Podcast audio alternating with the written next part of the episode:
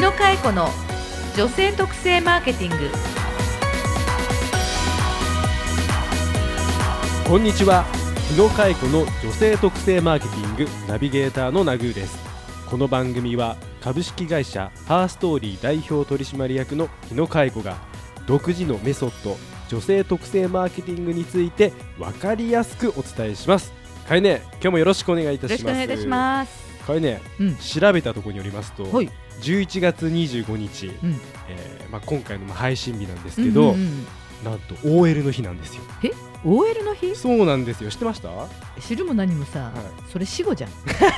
まあちょっと説明してください。え？まあ、働く女性の 交流サークル。せっかく調べたんですから。交流サークルの、うん。働く女性のうん。交流サークル OL ネットワークシステムがうん。1994年に制定、うん。まあ、OL という言葉は結構昔からあってですね、うん。ウィキペディアによるうと、ん1963年 昭和38年です。はい、OL という言葉が、うん。女性週刊誌の女性自身のうん。11月25日号に細かい。掲載されたっていうですねこのネタをうん。僕はちょっと見つけちゃいまして、勉強してるね最近ね。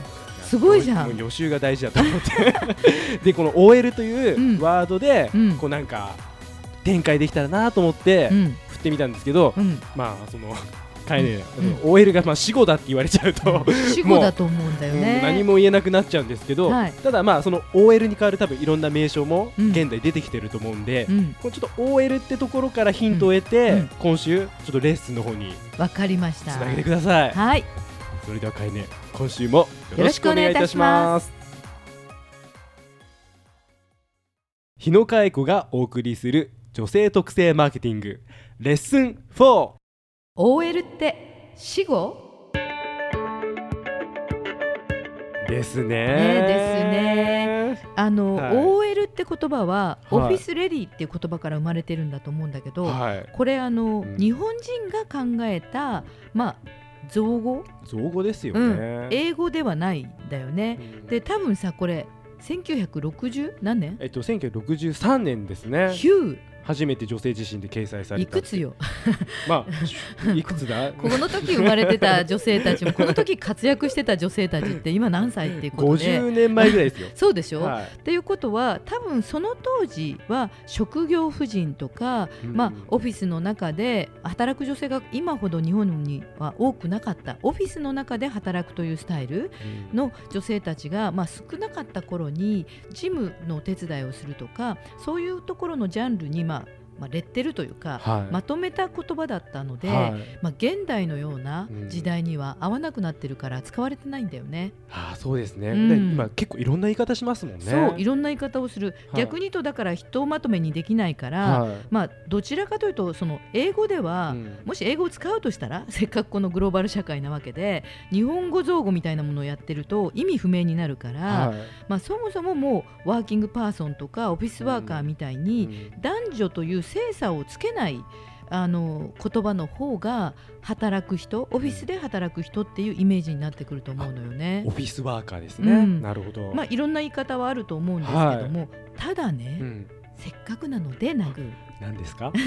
今日も女性特性レッスンなので、はい。ところが、ところが、はい、男性はビジネスマンとかねオフィスワーカーとか、まあ、言い切られてもまだいいんだけど、はい。よくよく見ると女性って、ええー仕事をフルですごくしてる人と、えはい。えーまあ、パートタイマーと言われる方とか、派遣社員さん、まあ、男女もいますけど、うん。あと男女の大きな違いとして結婚してと出産してっていうのを、ライフイベントっていうのねはいでこのライフイベントと仕事の時間の取り方が男女ではすごく影響変わってしまうのでうん結婚と出産によって女の人の仕事に対する価値観が人によってすごく違うわけよ。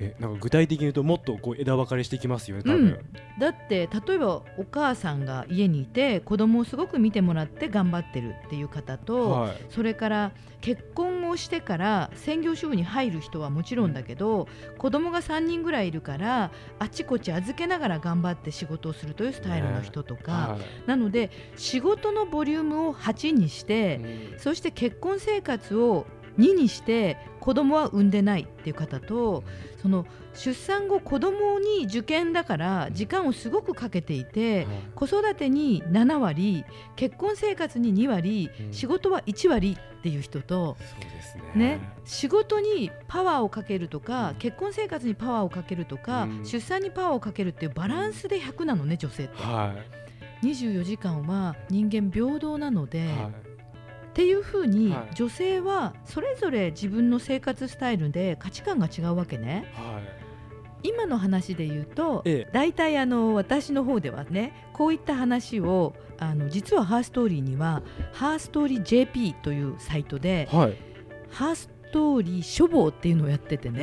ハー。ストーリー書房っていうのは、はい。あの女性が今何を求めてるかとか、うん。年齢別な女子がはい。それぞれ今何に興味を持ってるかをはい。レポートにしてまとめてはい。毎月発行してるのよ、なぜねこの女性トレンドレポートを出さなきゃいけなくなったかというとはい。女性は一括りにできないと。うん。で現在ハーストーリーではなんとなんと社会人になってからの女性が、はい。まあ、社会人とか世に出てからねええ。大人になって決裁権を持った女性は男1に対して12タイプいるの。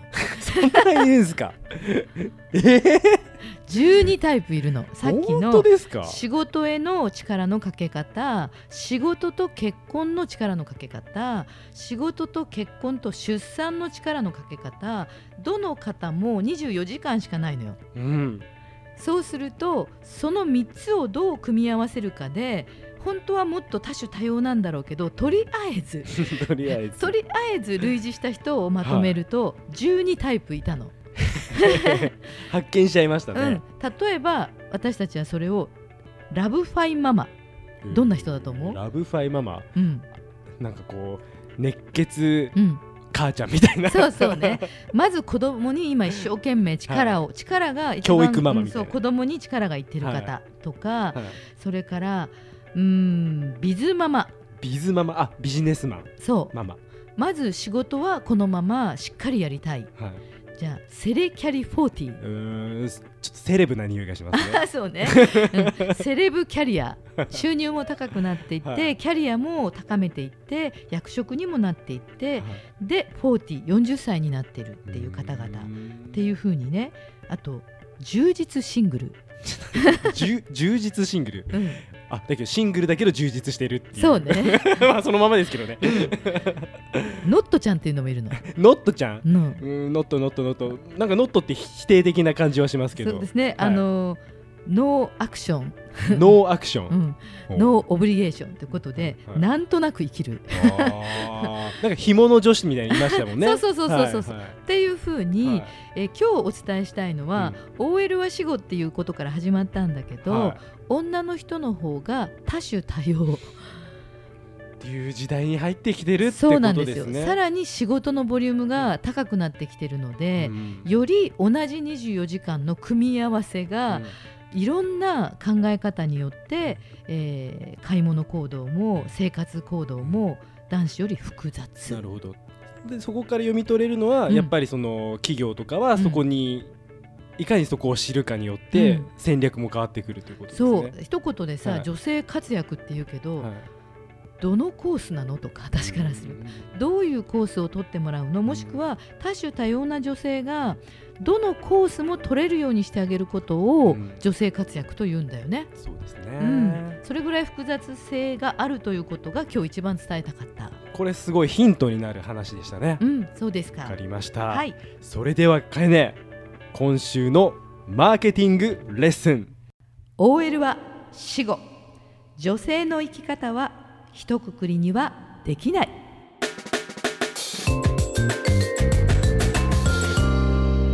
日野佳恵子の女性特性マーケティング。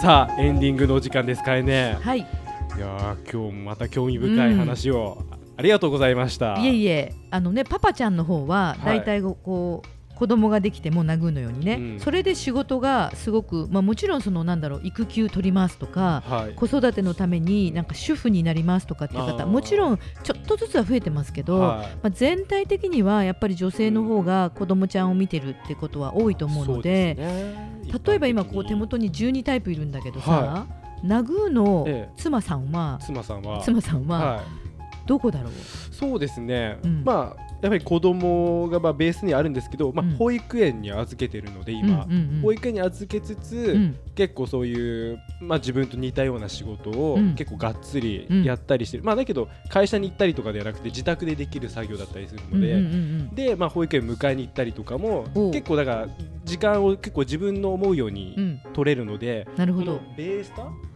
ベースタっていうのが、はい。ベーシックスタイルって言って、はい。時間を有効に使いながら、はい。仕事と家庭の両立をバランスよく取りたいという思考で動いてる人。